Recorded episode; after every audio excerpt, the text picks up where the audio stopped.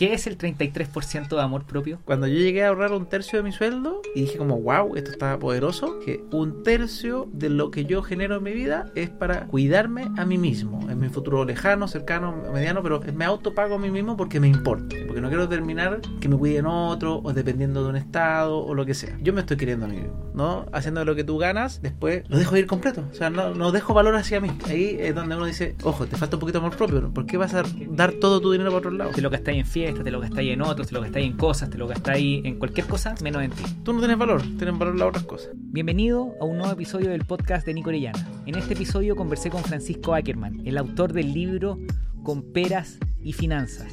Hablamos de inversión, de cómo invertir tu ahorro y generar más lucas. Así que vamos directo al grano. ¿Qué es Con peras y finanzas? Con peras y finanzas es un podcast Ya. en principio y un libro, ahora que salió recién, pero que básicamente busca entregar el conocimiento financiero en formato sencillo a las personas, porque obviamente la típica frase con peras y manzanas que uno conoce de, como de antaño, me encantó. yo dije, ah, con peras y finanzas, eh, creo que va a resumir en el fondo cómo es entender las finanzas en simple, Mm. en terrícola, que cualquier persona pueda abusar de ellas a ese nivel. O sea, me encantaría que todos entiendan que las finanzas no son de gente que sabe mucho, no son de personas que tienen muchos recursos, sino y, y- y que no tienes que esperar que alguien te apoye en eso, sino que tú puedes empezar tu propio camino financiero simplemente conociendo cómo funciona esta industria y cómo funcionan tus finanzas personales, que de ahí parte todo. Perfecto. Y partió con una experiencia tuya. Sí. ¿Nos podéis contar un poco qué, quién, quién era el, el Francisco hace antes de la pandemia, el 2018, Frank. 2019, el Frank que tú le llamáis?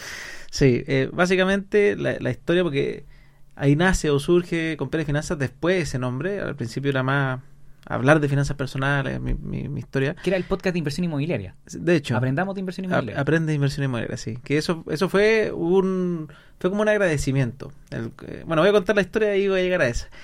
Eh, antes del 2020 yo estaba relativamente endeudado. Eh, tenía hasta lógica, pagaba súper bien todas mis cuentas, eh, pagaba mi tarjeta de crédito y, esto, estas deudas que tenía porque siempre pensaba que me iba a ir mejor. Esa era mi, mi lógica. Era, Mm. ah, llevo ocho años creciendo, todos los años tengo un pequeño aumento de sueldo, mi vida es un futuro exitoso. Correcto. Entonces yo tengo que vivir el pre- casi que flujo, traer los flujos futuros a presente sin tenerlo, que es Mm. un absurdo, pero Mm. gastaba más de lo que ganaba pensando que iba a tener flujos en el futuro. Y me fui metiendo en un hoyo financiero, mm, que para mí por lo menos fue bien profundo, varias veces mi sueldo, fueron 15 millones de deuda en tarjetas, consumos, qué sé yo.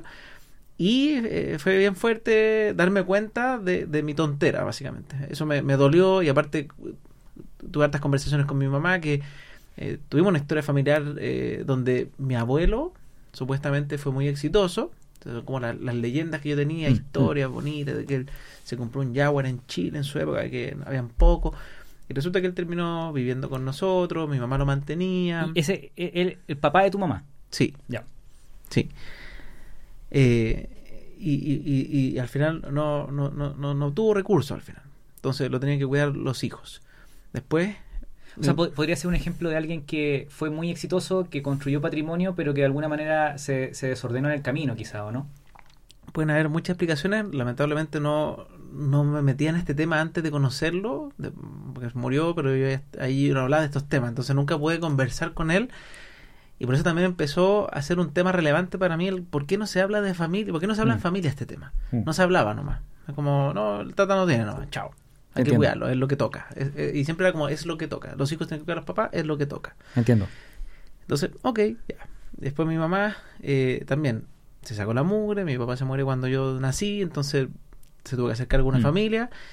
Y, y resulta que llega eh, el, el- el año 2000, de sido como el 2006, 2007, que le daba Parkinson. Y, y empieza a cambiar las cosas, obviamente. Y ya no puede trabajar, entonces empieza a repetirse un poco la historia. Obviamente ella no esperaba, nadie espera que le dé una enfermedad, Mm. pero el mismo concepto. Nunca ahorró para ella misma Mm. sino que en este caso yo sí lo viví que ella gastaba para los demás, nos cuidaba a nosotros, cuidaba a la Mm. familia, lo cual es, es muy noble, pero nunca se cuidó a sí mismo. Y eso sí lo empecé a conversar los últimos dos años con ella y me lo decía, como me- que le da lata primero que todo sentirse mantenida, Pese a que tratamos de nunca hacerla sentir así, le damos hasta que tuviera para mesada, pero ella le molestaba, porque siempre fue una mujer productiva, entonces para Correcto. ella fue muy, muy, muy doloroso. Y eso lo, lo mezclé con una vez en un año nuevo, que es como la historia que, que cuento, y probablemente hay gente que me esté escuchando así, "Oye, ya lo escucha, pero no, puedo hay cambiar la historia. Pues, no hay problema, sí. Así fue. Oye, Eh, que estaba en un año nuevo con mis amigos de colegio y, y obviamente yo trato de no andar comparándome, no es la idea, pero pasa. Obviamente cuando más cuando son los amigos de curso, que son los que tuviste como la misma crianza y, y- que algunos, eh, no sé, pues yo, me- yo sentía que estaba en un puesto muy alto, de gerente, en una Mm. empresa que venía creciendo fuerte, eh, ganando un buen sueldo, pero estaba hasta el loli, como Sí, de bueno. deuda y durmiendo intranquilo, no porque no me gustara el trabajo, sino que porque siempre estaba pensando, oye, ¿qué pasa si me pasa algo? No tengo ni uno. O sea, no, no- y no puedo pensar, ni siquiera podía proyectarme. Y los otros compran, no sé, casa propia, eh, auto ya pagado al contado, yo con crédito en el auto, sin casa. Entonces, ¿qué estoy haciendo mal? Y ahí empezó la reflexión y ahí empecé a pensar, oye, voy en la misma dirección. mm, O sea, voy a terminar igual. Me- que voy a, ahí no tenía hijos, pero quiero tener hijos y que le voy a tener que decir a mi hijo, oye, es lo que te tocó, manténme. No quería llegar a eso. obvio. ¿cachai? Y ahí empecé con toda esta idea, y aparte estaba con un sobrepeso grande, que me parece importante también, hoy día sigo, pero no tanto como en esa época. Eh, voy a atacar los dos frentes. Voy a salir a caminar, porque me- no me daba para trotar, voy a salir a caminar, y en vez de escuchar música, ahí para mí eso fue muy lindo, descubrir el mundo de los podcasts. Correcto. Eh, y ese fue el primer switch. Dije, caminar y escuchar, caminar y escuchar. Pero eran, eran, ¿eran podcasts o audiolibros? Primero ¿O podcast, ambos? después audiolibro. Fue al mes. Eh, Ya. Primero podcast. Dije, oye, qué interesante, se puede aprender escuchando. Eso fue la primera... Y me empecé como Sí. a remontar a, la- a la universidad porque dije, oye, verdad, yo nunca leí ni un libro en la universidad y me iba bien porque me sentaba, si me sentaba en las primeras cla- en línea, o sea, fila, me iba bien. Si me sentaba atrás, me iba mal. Claro. Entonces yo dije, ah, tengo oído. Ese era eh, descubrir cómo aprendes. Y, y le di con los podcasts. Después, Y solo, solo me decís que te sentabas en la primera fila en, el- en el- en la sala de la universidad, en el colegio. y me iba bien. Y eso porque hacíais preguntas. me gustaba participar o si me gustaba la clase. Si no, me sentaba atrás y me ponía a conversar y no me iba tan bien. pero- Nunca le tuviste miedo a preguntarle al profe, No, eso nunca. lo que, aunque hubiesen 300 personas atrás, tú preguntabas. No, me da lo mismo, sí. Eso, potente, ya. Y Audiolibro y podcast. Audiolibro. Y audiolibro, con- eh, Neurona Financiera, Inversapiens, Success Academy, que son básicamente Mm. de finanzas personales, y el otro es como más de éxito, de personas que han logrado cosas, eh, emprendedores, bien entretenido. Y a los tres meses, que es el, el cuento corto, de repente estoy ahorrando un tercio de mi sueldo. Y eso para mí fue como que en verdad nunca tenía plata en la cuenta corriente. Y si tenía era muy poco. Me alcanzaba algunas cosas y, y fue como, wow, ¿cómo, cómo logré esto? O sea, estaba todo acá. Entre medio, obviamente no es que no por salir a caminar vaya a ahorrar plata, sino que Obvio. también le pedí Ah. ayuda a mi polola en esa época, a mi señora actual, que me ayudara, que no saliéramos a comer, porque yo era bueno para salir a comer afuera, bueno para comprarme café, entonces Claro. Empecé a bajar las dosis, empecé a entender en qué se me iba la plata, algo que nunca había hecho, como una retrospección de en qué estoy gastando, Mm. y al hacer eso pude ahorrar un montón. En mi caso yo ya sabía generar plata, entonces, que Claro. es súper importante que está escuchando, que hay gente que va a decir, oye, pero que se cree este gallo, se, se puede gastar un café. Claro. Sí, porque me, me preocupé de generar valor primero, eh, harto tiempo, pero nunca en cuidar mis finanzas. Y ahí me di cuenta cuando dicen, oye, hay gente que tiene mucho y no, y no la hace igual. Claro. Entonces, eso fue lo que ocurrió. Y ahí yo dije, en agradecimiento, porque eso en verdad fue muy, muy, muy loco. Empecé a ahorrar y dije, que heavy como una persona sin conocerme me está ayudando a salir adelante en mi problema. Y aparte empecé a agarrar estos libros de autoayuda, que antes yo los miraba en menos, yo decía, ¿quién necesita autoayuda? Autoayuda, ya suena raro, así como Claro. autoayuda. Y lo miraba con menos. Y en verdad sí, yo necesitaba autoayuda. Entonces, Obvio. Dije, qué, qué importante, y qué sé yo, yo sé harto el mundo inmobiliario, siempre que me preguntan, te- tengo la respuesta en la inversión inmobiliaria, voy a hacer lo mismo, pues, voy a regalar mi conocimiento. Y ahí empecé con el podcast con peras y finanzas. Maravilloso. Entonces, esa fue la primera, el primer atisbo de, oye, quiero, quiero entregar. Yo seguía trabajando, no, me- no me aportaba nada, no sabía si iba a tener reputación o no, simplemente dije, quiero hacerlo porque Partiste otro gallo me, me hizo lo mismo a mí. Y, y ese camino empezó a agarrar vuelo y de repente dije, eh, voy a, ¿por qué no hacerlo en las redes sociales también? Por si acaso, a ver qué pasa. Y me moré hasta septiembre. No, no fue tan instantáneo porque al principio hice unos videos bailando, pegaron huevo. hice unos videos como chistosos en TikTok y dije, ya, parece no lo mío. Y dije, ah, a ver, DFL2.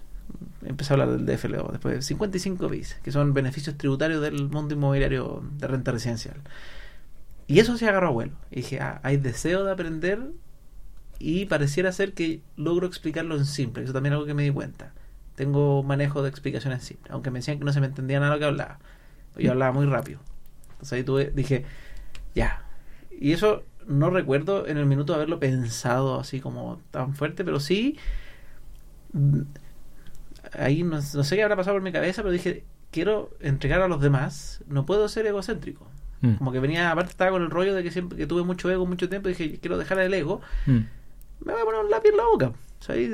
Yo no tengo que dejar de hablar para mí. No, no, Claro. no es que los otros me entiendan, es yo tengo que hablar para que los otros entiendan. Yo por lo menos hemos conversado un par de veces y, y te gusta hacer preguntas. Y eso se siente. Y escucháis. Y eso yo creo que, que es repotente porque a veces uno solamente habla. po. Y, y- y por eso no escucháis y eso yo creo que es el ego que está hablando por ti, ¿no es cierto? Exactamente. Bueno, es un tema también, ese también lo tuve que trabajar mucho. Yo hablo mucho y siempre hablé mucho. Y, y- pero yo creo que está bien, si hay gente que, que, que le gusta hablar, pues a mí me gusta conversar, me gusta contar historias, soy, soy bueno para eso. Pero una cosa es cuando alguien está contigo, es estar para esa persona. Ah, sí, pues. de hecho, me pasaba que yo, porque podríamos yo hablar más y uno menos, pero lo que habla tú lo entiendes y, y te quedas con algo de la conversación. Y una época que yo siempre tenía la razón. Y ese siempre tengo la razón lo fui cambiando. Pero tú, por ejemplo, las cosas que hiciste, está ahí, dijiste "Sé que voy a salir a caminar todos los días un, ratito, media hora, una horita, Sí. ¿no es cierto? 15 Y- minutos el primer día, a ese nivel de, de majo. Bacán, porque partís de a poco. Sí, Eh, después me decís, empecé a escuchar más. sí. Después me empecé a cuidar un poco más yo. Eh, y empecé a creer más en la, en la autoayuda. Todo esto eh, es muy estoico. Sí, De, de estos filósofos griegos, o sea, claro, filósofo griego, después romano. eh, no sé, pues Marco Aurelio escribió un libro que se llama Meditaciones. no lo digo. ese. Bueno, tenéis que leerlo, es una locura. Y Meditaciones es, imagínate, el emperador romano que se escribió un libro, pero no lo escribió, sino que él, él hacía, escribía en, un- en su, No, en es una un- agendita cosas para él. Cosas para él, como eh, Como no- reflexiones, por así decirlo. puras reflexiones. Yo no controlo lo que pasa en el mundo, solo controlo cómo reacciono. Y lo dejaba escrito. Y después escribía otras cosas. Y así escribía, escribía, escribía. Ese libro es tan popular que gente como, no sé, Winston Churchill, el, el primer ministro inglés que de la Guerra Mundial, de la Segunda Guerra Mundial, y muchos líderes increíbles viajan con ese libro en todos sus viajes. Mira, Es que es como su compañero de aventura. Entonces ellos viajan y están leyendo el libro. Ahora como son cortos, me imagino que es como que casi que la palabra del. ah, Van- ¿qué, qué me y se- entrega? Y se los conocen de memoria, entonces van a buscar sabiduría. Eso es autoayuda. Y mucha gente cree que eso es malo. Pero Sí, las- pues, es los que- es grandes que- hombres de la historia han buscado autoayuda. Eso te- a ti te cambió. Muchísimo. el pasar de pensar que yo era el que me la sabía a decir en verdad soy soy uno más nomás, no soy y, y- y hay gente hay tanto conocimiento, hay tantas personas extraordinarias, yo pensando que me la sé, ¿qué, qué me pasa? ¿Dónde, dónde me descarrilé de querer aprender, de querer desaprender lo que no me sirve y aprender cosas nuevas? ¿Y, y por qué? Esto es una pregunta. ¿Por qué creéis que tiene mala fama la autoayuda? Quizás porque hay mucho eh, Mr. Estafín. Puede ser, hay un, hay un mix, de hecho hablo un poquito de un Mr. Staffin en el que me libro. encantó esa parte. porque porque efectivamente el, todo el mundo de las finanzas personales o sea, los estafadores están en todos lados Correcto. Sí, uno- de hecho hoy día te debe estar pasando ya que estás creciendo eh, como Sí. influencer que inmediatamente aparecen estas cuentas ficticias que te ofrecen Sí. plata fácil porque el- todo el concepto de eh, asimetría de información y yo con ese, eso Mm. puedo fregarme a alguien existe en el mundo si funciona así y lamentablemente hay Sí.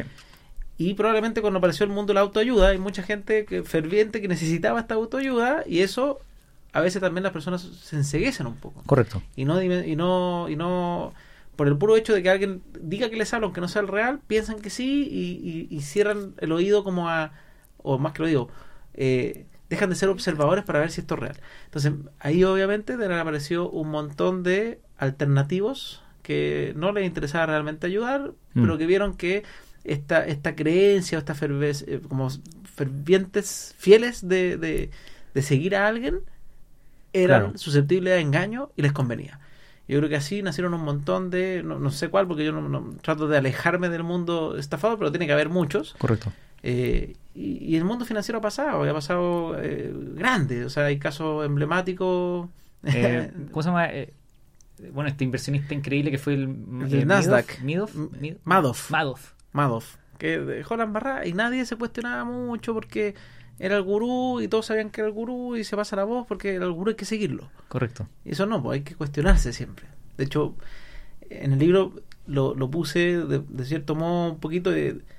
Yo trato de que el- del concepto, y eso me gustó de Tony Robbins, que tiene un, Sí, su, su mismo documental se llama I'm Not Your Guru. Sí, lo vi. A mí me gusta Uf. mucho eso, es como yo no yo no quiero ser el gurú, no quiero que la gente diga, ah, le tengo que creer a todo evento, sino que es, oye, no, está lleno de gente, o sea, yo no soy el que me las sé porque me las sé, es porque aprendo de gente seca y ahí están, y están todos disponibles para que tú aprendas de ellos. Entonces trato de llevar gente que he considerado en mi camino, personas que me han ayudado un montón, dejo una bibliografía con varios libros, varios podcasts que para mí han sido extraordinarios Mm. y, y que las personas entiendan que no es uno no, y, no- y nunca hay que poner tampoco en el altar a uno porque aparte somos todos humanos o sea probablemente Correcto. en algún minuto yo voy a hablar algo que no le gustó a otro y, va, y, ah, y hay gente que empieza con el te caíste Uh, y esas frases Sí. son muy terribles porque al final la persona es la que está poniendo a otra a otro en el altar cuando no debería si somos todos Exacto. iguales es hoy día yo sé menos que tú de un tema y tú me estás ayudando a llegar a un nivel superior en ese tema pero probablemente esa persona sabe mucho más que el que le está enseñando en otro tema Y eso puede ser porque hay, hay mucha gente que está como buscando role models, referentes, y de repente se agarran a lo primero que encuentran. Yo sé que no somos psicólogos, pero lo hay notado un poco con las inversiones, gente que está como... Le creen a lo primero que... A, lo- a los Mr. Tafines, pues, y los de... es que ofrecen rentabilidad fácil además eh, que no existe ofrece- ofrecen rentabilidad, ofrecen garantizado, te piden invitar a los amigos. Es un clásico. el- las clásicas pirámides y pasa y pasa y se repite desde hace, no sé, cientos de años ya. eh, porque básicamente el, el concepto de generar sin esfuerzo es muy agradable. Y por eso también eh, a las personas les gusta mucho la comunidad. La gente se siente, es como lo que pienso yo, se siente como abrazada. Y va a sonar feo, pero incluso religiones, minorías, hay un montón de conceptos que vienen de la base de quiero ser pertenecer a algo porque así me siento en esta comunidad que me entiende y como que empiezo a dejar de pensar por mí mismo y pienso en el colectivo. Y el colectivo tiene y yo dejo de cuestionarme las cosas. Tengo que porque, porque así es una preocupación menos, pues no, no- yo si, si, si el grupo que estoy dice que eso es, eso es malo y, se- y listo, no pienso. ¿Qué es lo...? Una pausa para el agua. Entonces, ¿qué es lo, qué es lo más importante, el colectivo o el individuo? Yo pienso que ambos son importantes, pero es primero el individuo.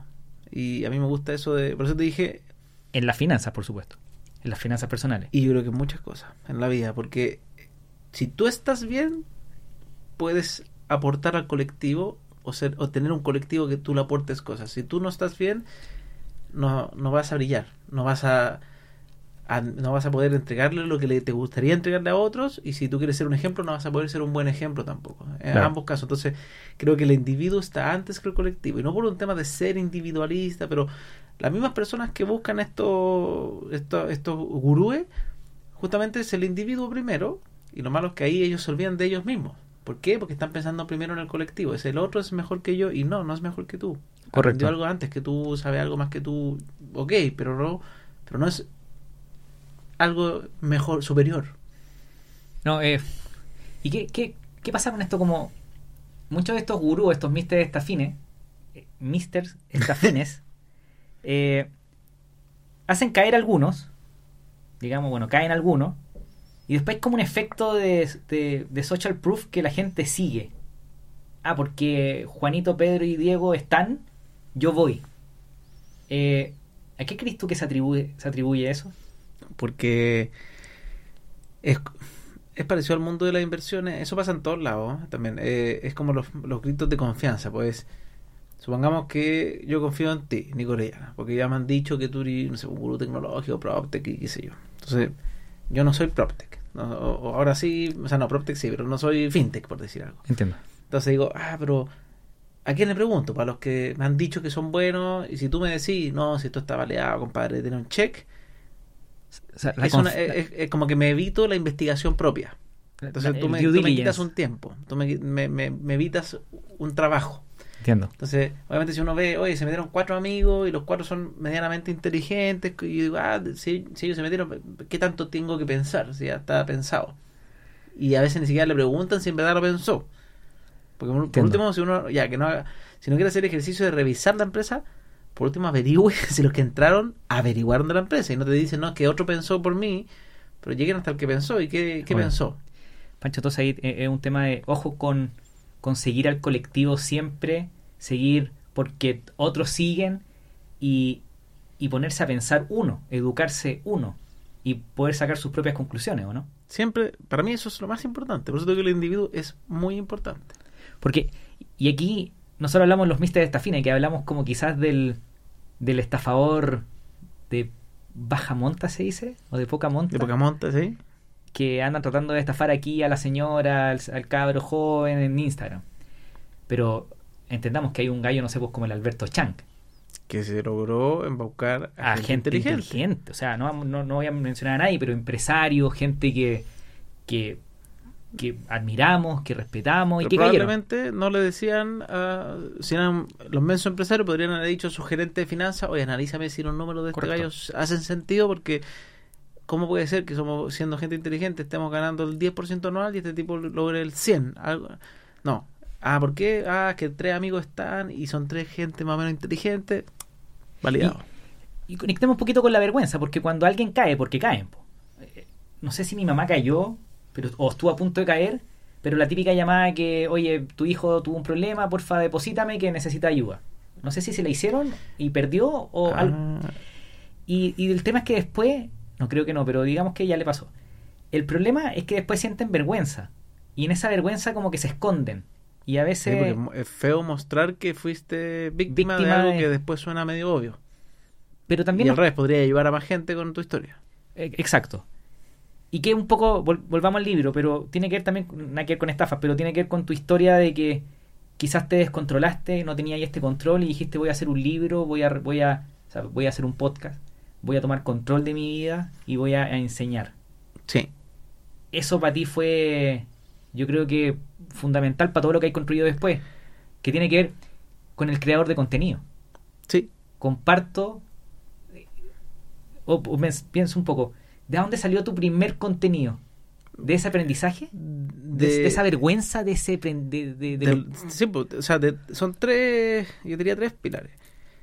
Uno, el no creo que me pase lo que le pasó a mi familia y que me está pasando a mí. Además, o sea, estoy cayendo en lo mismo. Entonces, sí me dio vergüenza personal, como, como eh, en qué minuto fallé tanto. Esa fue como una lógica. Dos, eh, encontrar gente que está entregando tiempo suyo para darle a los demás y aparte haciendo negocio con eso y, y- y creciendo financieramente eso, como no sé, por Rodrigo Álvarez de Neurona Financiera, que yo siempre lo tiro para arriba porque me encanta, Sí, dije- es- esto es un- es una parte importante del que libro. para mí fue muy importante. Entonces, eh, dije como, wow, ¿por qué yo tampoco puedo ayudar? Y aparte siempre he querido, o sea, uno de mis sueños, y eso ya más personal, yo siempre tuve muchas historias de mi padre, que fue, porque yo no lo conocí, se murió cuando nací, entonces, eh, que él era un empresario, donde, no sé, tuvo, eh, fue uno de los pocos, o no sé si hay más casos como él, que él era director de la empresa y representante del sindicato. Y eso mi mamá me lo contaba con orgullo y para mí fue como, "Ay, yo quiero eso. Siempre tuve en mi sueño, yo quiero Claro. ser algún tipo de empresario donde la gente confíe en mí, que puedo hacer las cosas bien, que se puede ser un empresario bueno y, y darle el ejemplo. O sea, eso por lo menos siempre lo quise hacer. Mm. Como quiero dar, eh, con el ejemplo, eh, arreglar o dar ejemplo de que se puede ser un buen empresario, de que se pueden hacer las cosas bien y se puede crecer financieramente haciendo las cosas bien. Entiendo. Pero paradójicamente yo estaba tomando muy mal mis finanzas personales. Entonces nunca no iba a lograr Por llegar a eso y seguía siendo un empleado y probablemente iba a seguir siendo empleado toda la vida si seguía en, en este en esta disyuntiva de nunca poder ahorrar algo de mi sueldo. Era muy Sí. difícil que pudiera salir adelante eso. Entonces, cuando empecé a educarme, y eso me ayudó a, crecer financieramente en, mi, en mis propias finanzas, dije, ya, yo primero quería ser un empresario de cualquier cosa, era como que me gustó el mundo inmobiliario porque, me- porque justo me compré un departamento, entonces me llamó la atención, me encantó. Antes de eso estuve en industria de garantización de cheques, estuve en eh, gus- mundo gastronómico, pasé por varias, porque mi, mi sueño no era una empresa en particular, era El concepto de ser empresario. Sí, pero, pero como positivo. Y eh, Yo, sorry, una pausa. Para mí el, el concepto empresario es uno, es positivo. sí, po, Hay un montón de gente que los odia, weón. Como que los demoniza, como... es que se, se puso la dicotomía porque, y ahí yo hablo harto de eso, en el libro no, pero en general me gusta mucho el concepto de que se entienda que es- las personas son buenas y malas. Entonces, Exacto. empresarios son personas, personas son buenas y malas. Exacto, O sea, empresario ni siquiera tiene tilde, no o sea, no tiene acento, es empresario, es como el refrigerador. exacto. No es ni bueno ni malo, es el, el- el la persona que esté ahí va a definir cómo es. Los políticos también. La palabra político, sí, pues. si uno ve político, si uno ve políticos de países hay- nórdicos, Hay políticos buenos y malos. países nórdicos probablemente uno lo- los tira para el lado bueno. Aquí todavía no conozco. ya, pero eh, cuento corto, me pasó que ya, quiero, como que cuando empecé a, educar y empezó a seguir gente y empezó a funcionar y, y vi que podía impactar ahí por mis propias capacidades, dije, acá sí tengo algo donde en verdad yo puedo ser el impacto que quiero ser. Y por otro lado, me, me ayudó a mí mismo, que no me acuerdo en qué libro, nunca he encontrado eso de nuevo, o en qué podcast, que yo encontré eso del tema del amor propio, por eso te dije lo de individuo, que eso me quedó muy pegado, y lo- ahí no anotaba cosas, entonces no lo, lo dejé pasar nomás, como que escuché el capítulo, que hablaba mucho de esto de que si tú te amas a ti mismo, en teoría te vas a dar lo mejor a ti. Y Correcto. que mucha gente no se ama y no se da cuenta. Y por eso están, en mi caso, con sobrepeso, porque falta de amor propio. Si tú a tu hijo no le vas a poner, no lo vas a convertir en un. No sé, pues, no, no quieres lo peor para él, no quieres que trabaje más, no quieres que esté eh, más sano, o sea, quieres que esté sano físicamente, no que esté insano. Entonces, para ti mismo debería ser lo mismo. Tú deberías querer estar sano, querer cuidarte, querer hacer las cosas bien, porque te debieses amar a ti mismo. Y con eso después brillas para el resto. Lo conecto aquí. ¿Qué es el 33% de amor propio? Ya. Ah, sí, lo puse entonces en el libro. Obvio. Se me había olvidado ya parte. el 33% de amor propio justamente es cuando yo llegué a ahorrar un tercio de mi sueldo y dije como, wow, esto está poderoso. Dije, un tercio de mi sueldo es para mí. ¿ah? Y, y- y que no suene como de egocéntrico, sino que es un 33% de mi sueldo. O sea, un tercio de lo que yo genero en mi vida es para Mm. cuidarme a mí mismo, en mi futuro, en mi futuro lejano, cercano, mediano, pero es mi sueldo, es me autopago a mí mismo porque me importo. Porque no quiero terminar que me cuiden otro o dependiendo de un estado o lo que sea. Correcto. Sino que es, yo me estoy queriendo a mí mismo. Entonces, a ese le definí como el 33% de amor propio, que es, tú te estás preocupando a ti mismo, si, si tus metas de ahorro, por ejemplo, si, tú- si, tienes sueños, lo vas a lograr con ese ahorro para ti mismo. Si tú dices, no, me encantaría aprender a tocar un instrumento, vas a tener que comprarte el instrumento, vas a tener que tomar Mm. clases, si, si te alcanza que, que tomar clases, si no la vas a ser autodidacta, pero vas a tener que tener tiempo, para Mm. tener tiempo vas a tener que eh, comprarte ese tiempo, por así decirlo, Mm. porque al final estamos en un mundo que se transa en dinero, nos guste, no nos guste, estemos Mm. de acuerdo, no estemos de acuerdo, es. Correcto. ¿ya? Yo no puedo decir, ay, ¿sabéis que yo hoy día decidí que no la plata no, no importa en mi vida, así que mañana mismo dejo de pensar en plata y se acabó? No pasa eso. Correcto. Y hay que entender que el dinero no es ni bueno ni malo tampoco, igual que el empresario o lo que sea, es simplemente una forma de transferir valor, como idea del Bitcoin. Ah, obvio. una forma de transferir valor. Entonces, si tú te valoras a ti mismo, quieres dejarte un poquito para ti. Porque Claro. estás transfiriéndote valor a ti mismo. ¿No? Haciendo lo que tú ganas, después deja, es como que se fija la gente que recibe dinero, que es valor, o sea, lo que yo logro crear con mi trabajo, oficio, empresa, lo que sea, lo dejo ir completo. O sea, no, no dejo valor hacia mí. Ahí es donde uno dice, no, pues, ojo, te falta un poquito de amor propio. ¿no? ¿Por qué vas a dar todo tu dinero para otro lado? Te lo gastáis en fiestas, te lo gastáis en otros, te lo gastáis en cosas, te lo gastáis en cualquier cosa menos en ti. Tú no tienes valor, tienen valor las otras cosas. No, locura. Ayer conversaba con Rodolfo Neira, que es un, un médico que escribió un libro que se llama El camino del amor propio. Pero él lo ve desde, desde la medicina, desde Obvio. la salud. Y, y es todo lo mismo. Para mí es bienestar. Eh, él también hablaba de la pausa, de lo que tú decís de, de caminar 10, 15 minutos, después quizás media hora, después una hora, que da lo mismo. Él hablaba de las pausas activas. Ya. para uno. Porque pasa que empieza el día y aparecen todos los roles. El papá, el emprendedor, el creador de contenido, el empresario, de Power Challenge, etcétera, Todo. etcétera. Apare- empiezan a aparecer todos los roles desde que te le- levantas. Entonces él decía, déjate una horita en la mañana para ti. Para meditar, para pensar, para escribir, en, hacer journaling, escribir en un cuadernito tu, tu aprendizaje, lo que sea. Y el mismo concepto, el 33% de amor propio en, en finanzas personales es págate tú primero, porque si no después aparecen todos los roles y te olvidas de ti. Y te olvides de ti, exactamente. Y luego llegaste a capitalizarme.com. Sí. No, pues eso fue mucho antes. O sea, de, de hecho, eso fue el 2014. Claro, o sea, pero fue antes de, me refiero, estaba ahí en, el, en este desorden, 33% de amor propio, Eso lo hice después capitalizarme o- o con el sueldo capitalizarme. Con el sueldo capitalizarme. Ah, perfecto. No, capitalizarme yo entré en el 2014. Para mí, eh, la historia mía con capitalizarme es muy, muy linda. Eh, también para mí fue un, un descubrir. eh, Fue mi primer departamento, primera vez que invertí en algo a los 24 años. Porque como yo era desordenado, fue la primera vez que logré, como era con cheque, la plata se me iba de la cuenta y yo vivía con lo que tenía en la cuenta. Entonces, para mí eso ya fue un cambio de, pa- de, de switch en ese momento de la vida que me di cuenta que podía vivir con menos porque se me iba, pero nunca lo racionalicé tanto, sino que era como, ah, qué rico, tengo un cheque y ya no me preocupo. Correcto. Y vivía con el sueldo que tenía y me lo gastaba todo, entonces no ahorraba. Y después, toda mi historia en capitalizarme fue una historia que fue bastante exitosa, o sea, y con Gabriel hicimos muchísimas buenas migas y con mucha gente en capitalizarme porque eh, yo siempre me gustaba agregar valor donde estaba. Entonces le metí pino, pino, pero una cantidad de pino y siempre digo a las personas, den más de lo, de Me lo que les piden. Esa O sea, historia que contáis en el libro que empezaste a hacer Uber para poder conocer clientes y dejabais tu tarjeta o les contabais Sí. lanzamiento y después llegabais y le contabais a los vendedores que habíais vendido departamento en Y el Uber. algunos me decían que cómo hacía eso, que me desperfilaba, y otros decían, ah, qué interesante, pero era motivar a que uno siempre entregue más, que es muy diferente a que te exploten. Correcto. Una cosa es que te pidan más de lo que te pagan, que eso es una cosa bastante diferente a, oye, a mí me pidan que haga A y yo voy a hacer A más B. ¿Por qué? Porque quiero crecer, quiero que me paguen ese B. Pero Claro. si no lo demuestro, ¿cómo voy a lograr que me paguen ese B? Correcto. Entonces, meterle chala con tutti. ¿Y eso qué logró? Que me fueron aumentando el sueldo todos los años, pero lamentablemente mi mentalidad era de gastar, gastar, gastar. Entonces nunca logré ahorrar, aunque ganaba el doble de sueldo, gastaba el doble. Pero aprendí a generar, me hicieron socio Claro. en su minuto, el 2017 creo que fue cuando firmé el contrato de vesting.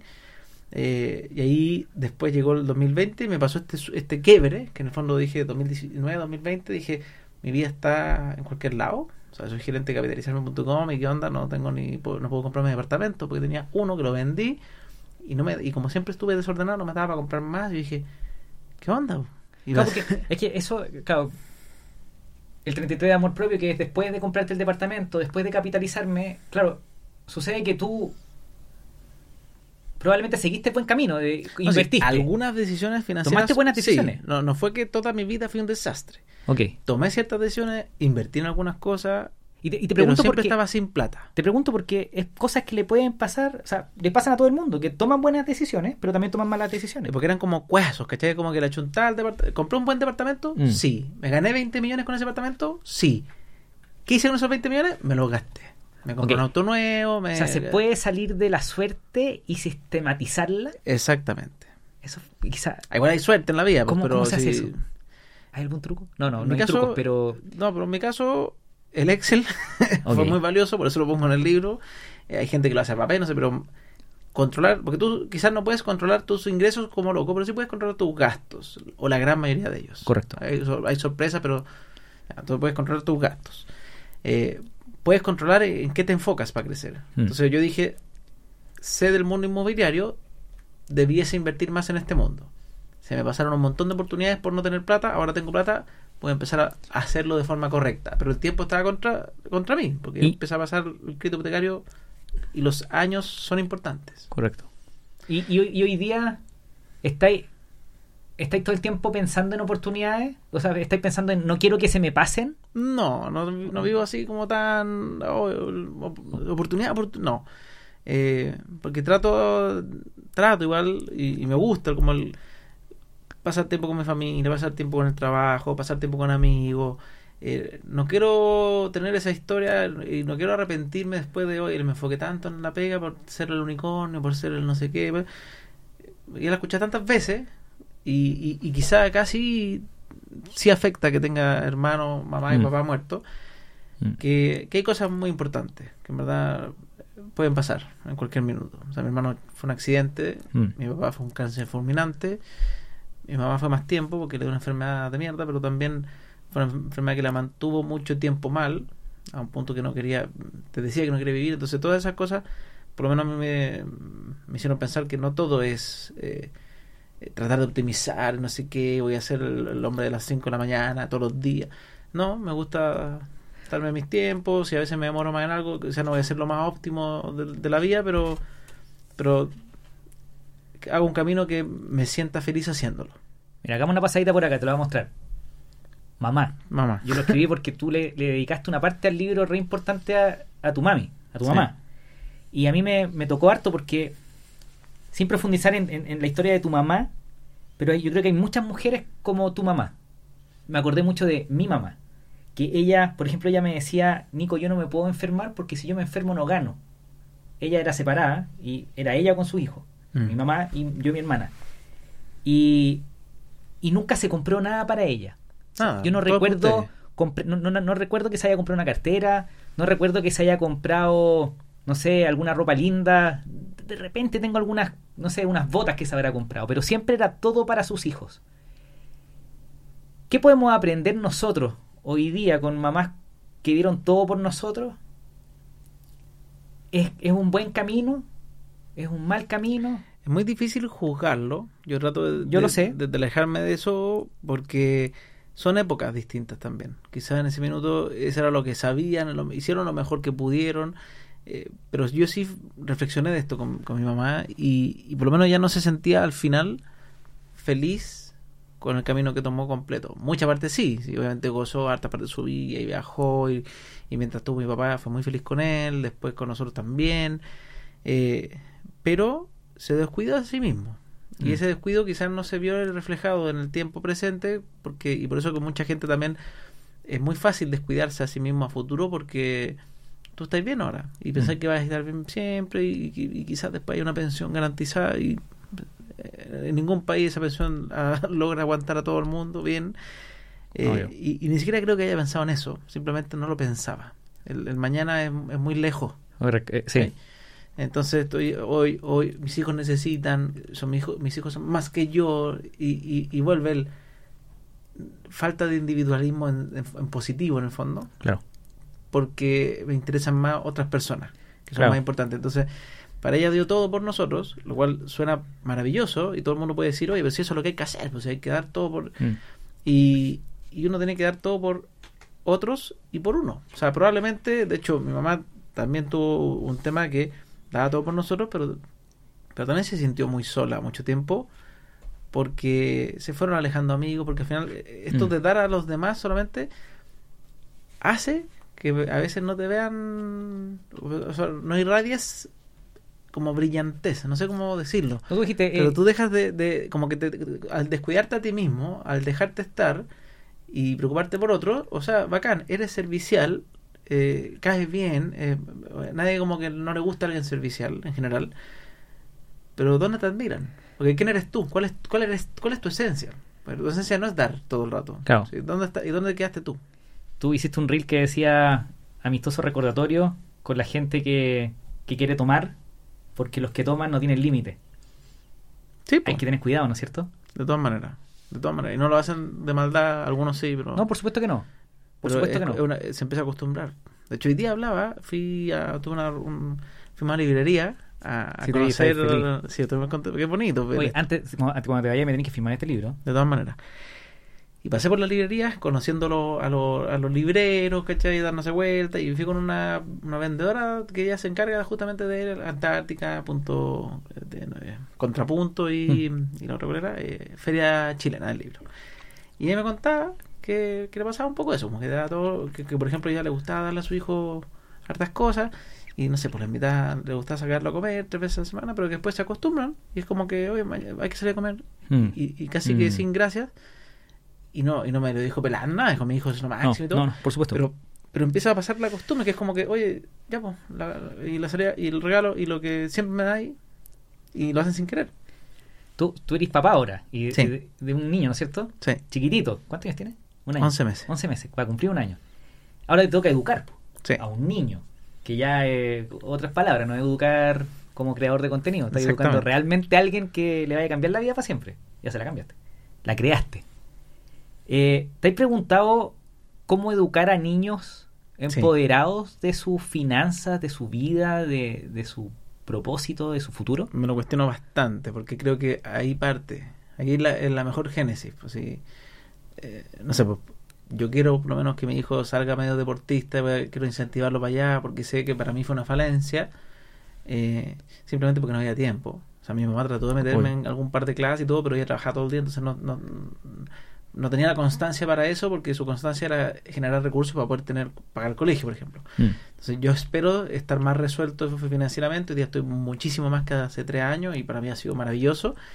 eh, para poder tiempo para dedicarle eh, para que genere buenos hábitos y yo estar ahí presente y ayudarlo y, y sean hábitos en conjunto. Me encantaría ir con él al cerro, ir con él a jugar, ir a hacer cosas.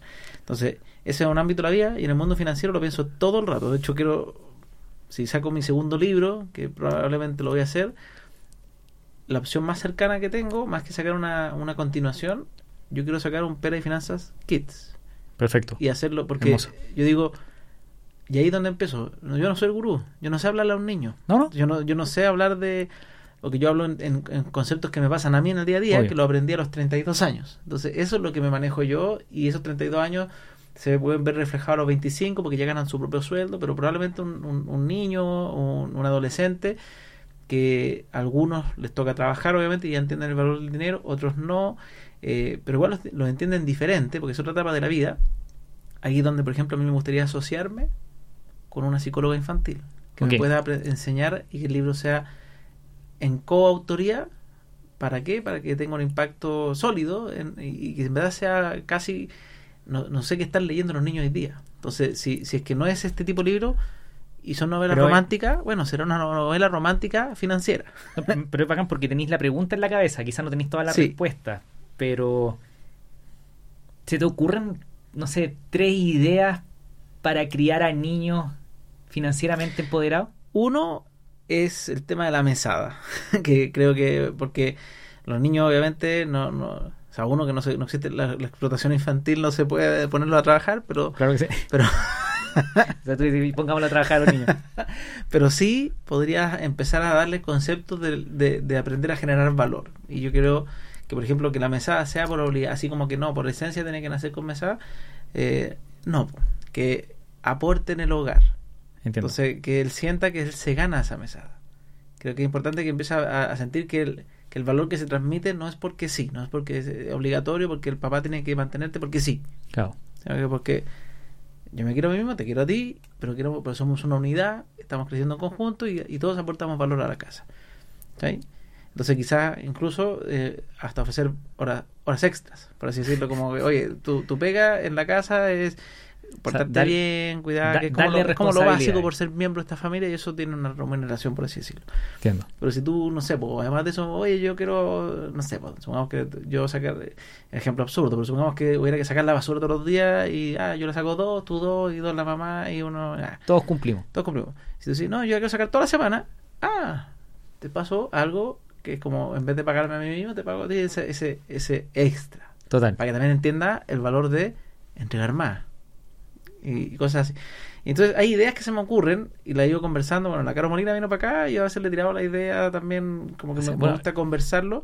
Ella es una partner, pues. Ella sí conoce, ¿no? es una partner, sí. po, sí, po. Porque... ah, ¿Cómo, cómo le enseñaría cómo le enseñaría interés compuesto a un niño? Uy, ya. Ese, ese creo que es complejo de explicar.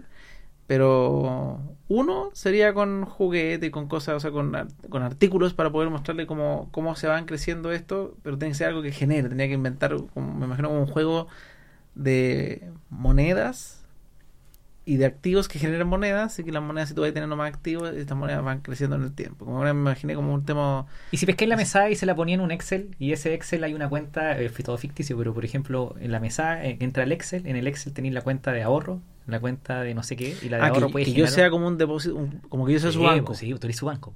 Podría funcionar, es una ¿no? opción interesante. Decirle, oye, tenés dos opciones, te gastáis, o si me devuelve la mesa al banco padre, Perderle intereses. Te paso, te paso la otra, la otra semana te va, te va a devolver el doble más algo. Y que con eso vaya entendiendo, ah, se, se puede, no es mala, no es mala opción.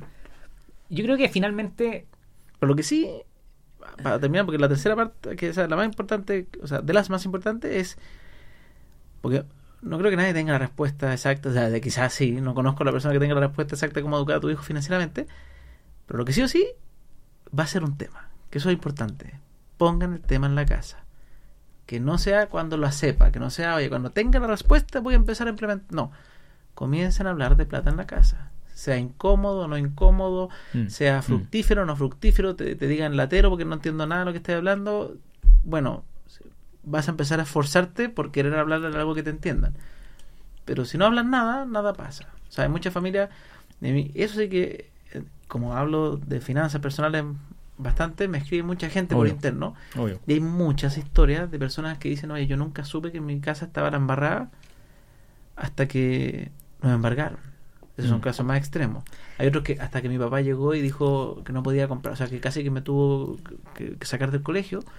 ¿Y por qué nunca Mm. nos dijo antes? Porque Claro. podríamos haber hecho otra cosa. Mi mamá podría haberse puesto a trabajar, ¿cachai? Y no, es que la mamá- si es que no trabajaban los dos, si trabajaban los dos, podrían haberse reducido. Y mucha gente no habla del tema hasta que explota. Y si siempre le va bien, tampoco habla del tema. Y el hijo al final, ¿cómo va a saber por qué le fue bien al papá?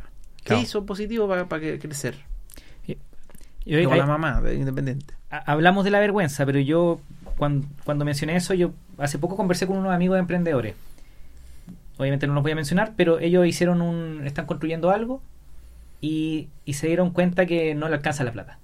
Estaban construyendo un, un- un lugar, presencia un edificio, y no le alcanzaba. Y, y este emprendedor se sentía muy culpable con su socio, Porque no hizo bien las proyecciones, Que- pero o así los gastos aumentaron. que se sí. quería matar, se sentía pésimo, Eh, absolutamente, Nico, soy un imbécil. Y yo dije, a ver, espérate un poquito. Lo primero, calculaste mal nomás, weón. Te equivocaste.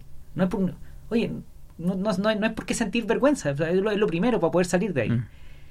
La inflación te comió, los materiales de construcción te comieron, listo, ahí tenéis las dos razones.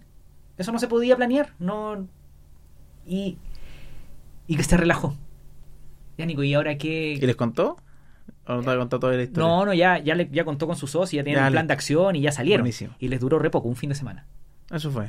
Esa fue la vergüenza, la mal rato. Pero como tú decías, hay papás, hay jefes de familia o jefas de familia que de repente se meten en hoyo y no le cuentan a nadie, se quedan atrapados y se empiezan a, a- a atrapar y atrapar y atrapar y a hundir, a hundir, a hundir. pedir un crédito que contar a la familia.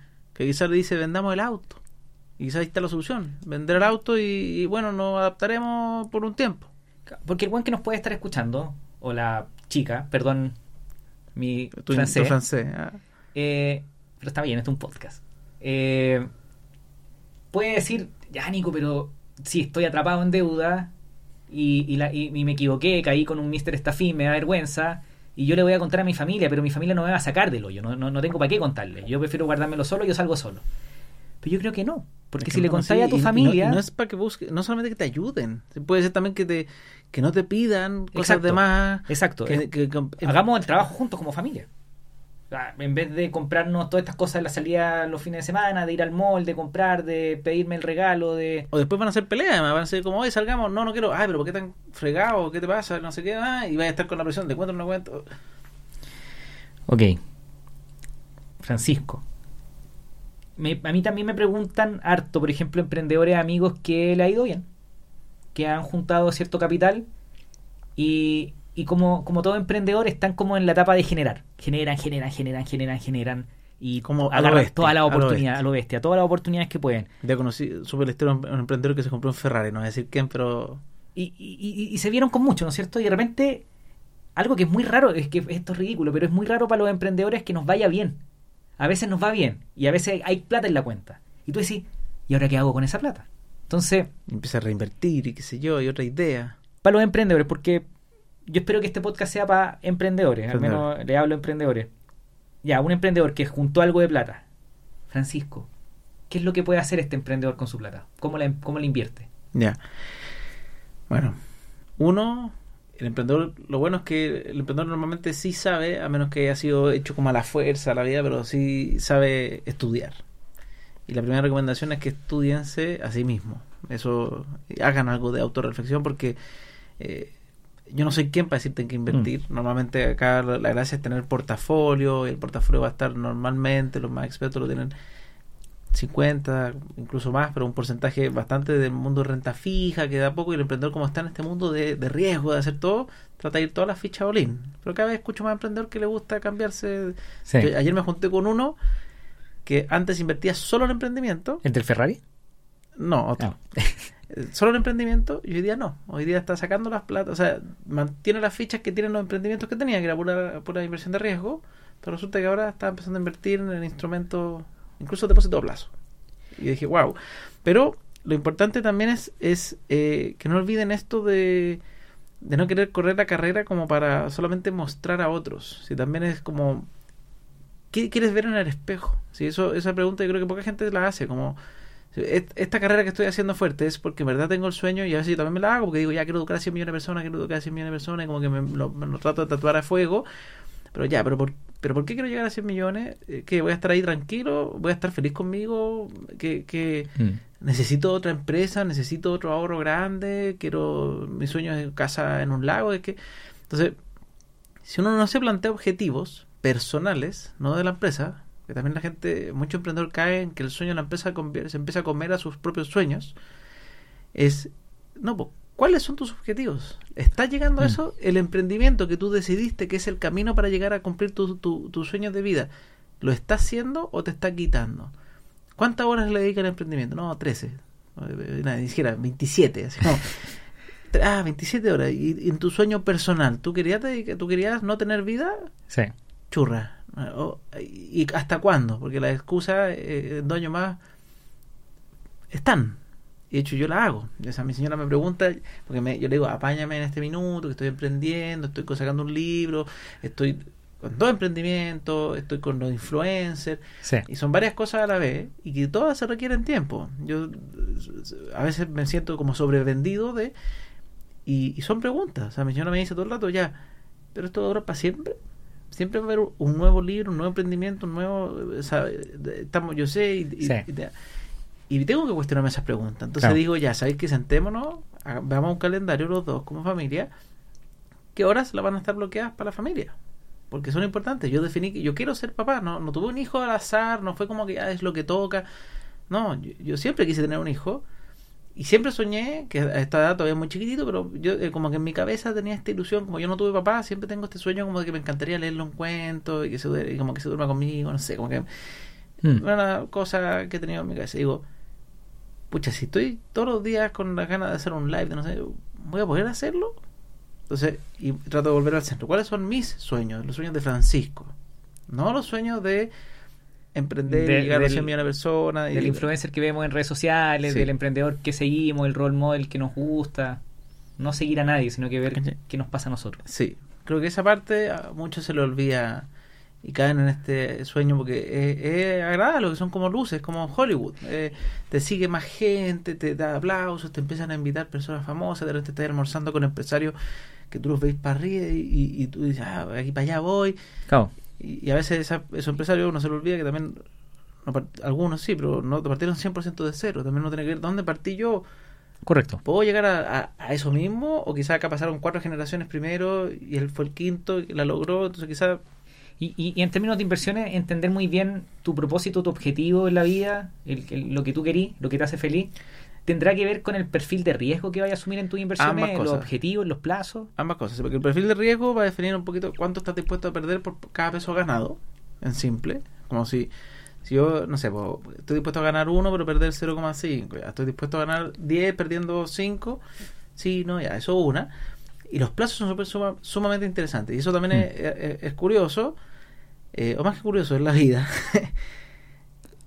cuando joven como que todo está para futuro.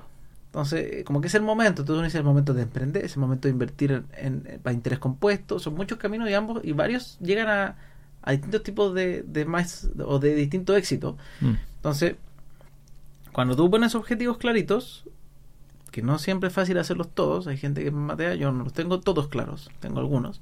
Pero, por ejemplo, el- un objetivo que es fácil, que dije, a universidad de mi hijo, que es para 18 años más, esa la tengo clara, porque está, está re fácil, no hay mucho que pensar. Obvio. Alguno dice, me puede decir, oye, y si vais gratitud- gra- gratuidad, bueno, nos tomamos las mesas vacaciones. No, obvio.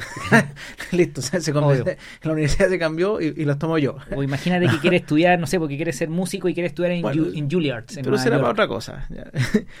Pero ahí está el objetivo claro. Entonces ese ahorro para allá va clarito. No, y no lo, y tomo, y puedo tomar ciertos riesgos, no de pérdida, porque no creo que se pierda, pero sí que, que porque son 18 años, y, el, y el- en 18 años sí las tendencias y lo normal es que las inversiones riesgosas cumplan.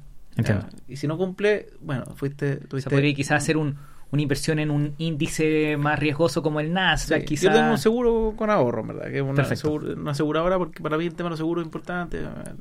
Papá, mamá, o sea, Sí. hartos muertos en la vida. Sí. Y, y en verdad es importante mí. Entonces, Perfecto. Yo, yo- para mí, eso- yo dije, si me pasa algo en el camino, que hay que asegurar a la universidad por lo menos. Entonces, eh, ok, entender quién soy yo, entender eh, tu perfil de riesgo, tus plazos, y después estudiar los instrumentos. Tú en el libro habláis de, no sé, pues 8, DAP, trading, fondos mutuos, acciones, ETF, cripto, crowdfunding, inmobiliario, etcétera. Sí, Es educarte en los instrumentos para ver dónde vaya a finalmente poner la plata. ¿o ¿no? exacto. No es necesario saberlos todos. De hecho, yo no soy experto en todos ellos. ¿ya? Y mucho yo no invierto. Yo me, me enfoqué más en el inmobiliario porque llevo años ahí, entonces me sale Sí. más fácil encontrar Sí. oportunidades. Súper buenos con- consejos también en, en el libro. El- Y, pero eh, uno, y lo que busqué en el libro es explicar a grueso modo qué es cada instrumento para que a ver si te hace resonancia. Si tú dices, oye, ¿sabes qué? Mira, si inmobiliaria en verdad es lo que me, eh, me llama la atención. eh.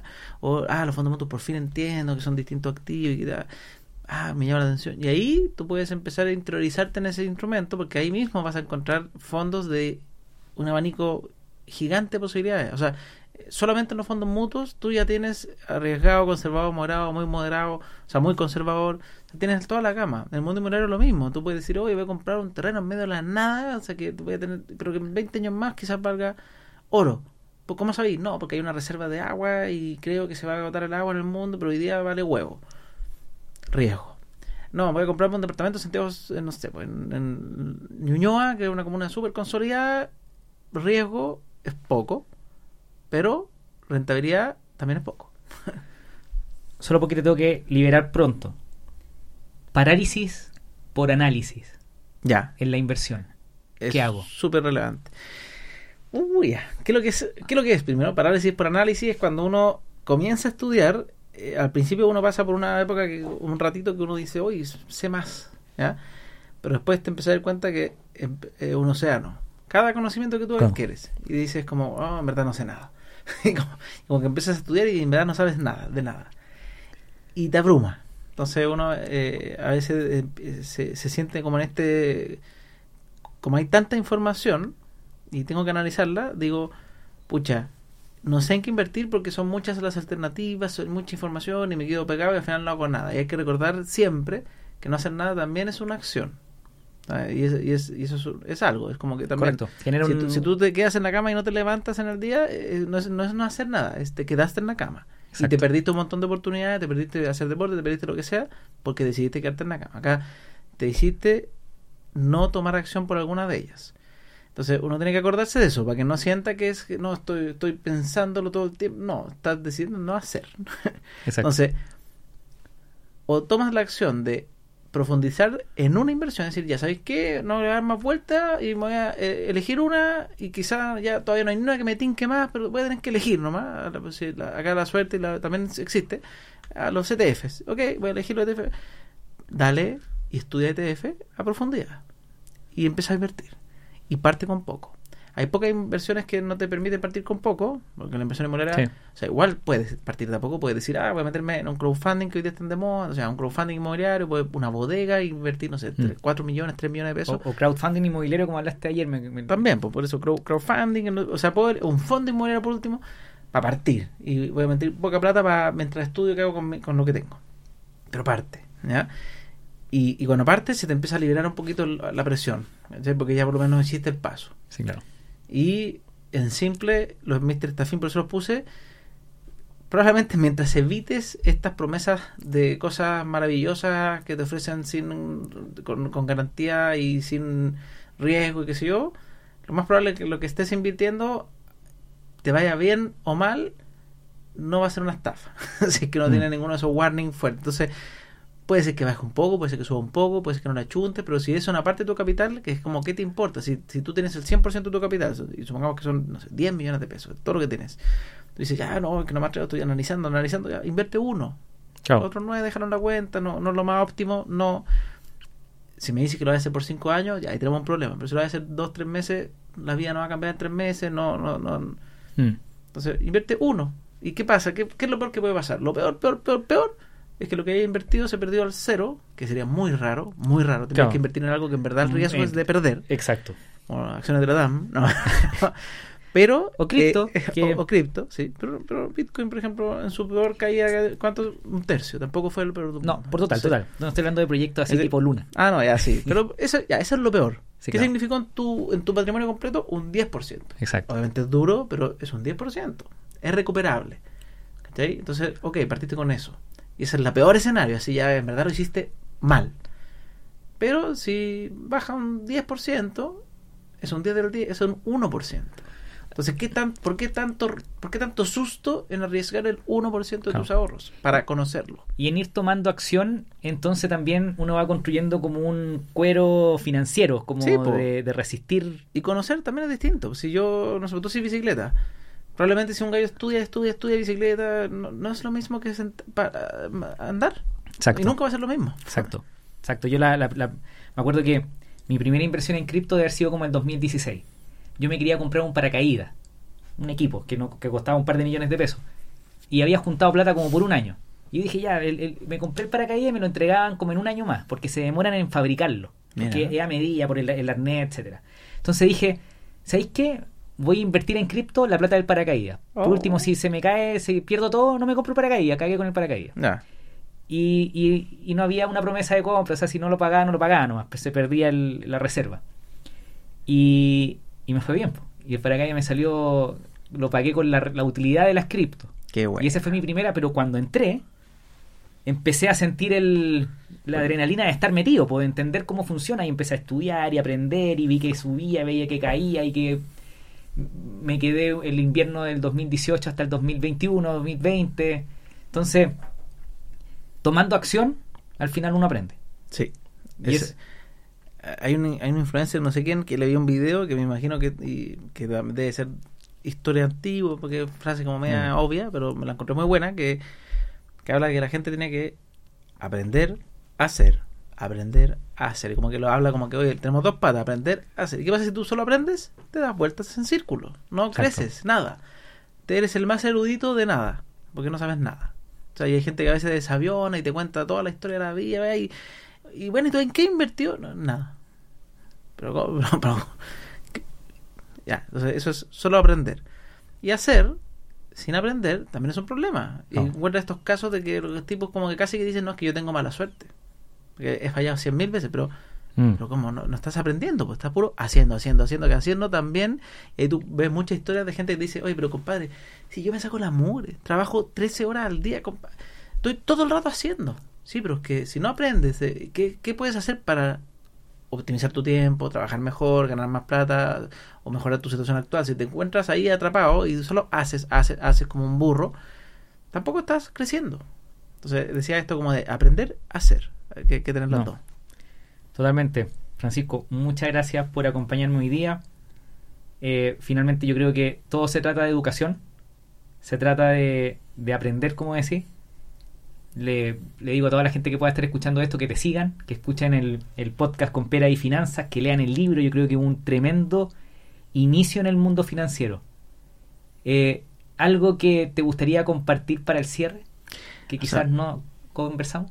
Mm, lo único es invitarlo a, a quitarse el miedo de que las finanzas personales es para ingenieros, es para gente que estudia algún tipo de carrera, para nada. O sea, piensen que la influencia financiera que de las que más admiro y gran amiga y que tenemos un negocio propio juntos, en el fondo, eh, es actriz y que ni siquiera terminó su carrera. Exacto. Y la otra es psicóloga. Total. Entonces, eh, no es algo de ingenieros esto, no es algo de gente que estudió matemática, no. Las finanzas personales te van a acompañar toda tu vida, todo el tiempo, todo el rato, todo se transa en valor. Si tú quieres ser artista, vas a tener que vender tu arte, Mm. vas a tener que va- valorarlo de alguna manera, vas a tener que, porque si no puede ser que sea hacer que hagas, no, es que yo trabajo gratis y trabajo, y trabajo, y cómo pagas tus cuentas. Uh. Entonces, las finanzas personales están ahí y está en uno el querer o no dominar en algo eso. Y mi libro, por lo menos, eh, traté de hacerlo lo más sencillo posible, un lenguaje que cualquiera pueda entender. eh, y, y me ha demostrado ya en este Mm. poco tiempo en circulación, me han dicho personas, no, no voy a decir sus nombres ni quiénes son, pero personas de, de muy escasos recursos que Mm. me han dicho, Francisco, por fin estoy entendiendo a esto, como que no es algo raro. Y, y así que invitadísimos, lo que lo pueden encontrar en, en Zigzag, en la Antártica, en Busca Libre, Planeta. Busca Libre, Planeta, o sea, están en todos lados. O sea, búsquenlo y lo van a encontrar. Y, y, si, y, y siempre cuando alguien me dice, oye, ¿qué parto? ¿Con el podcast o con el libro? Parte con el podcast, es gratuito. Si te gusta cómo explico las cosas, el libro te va a encantar.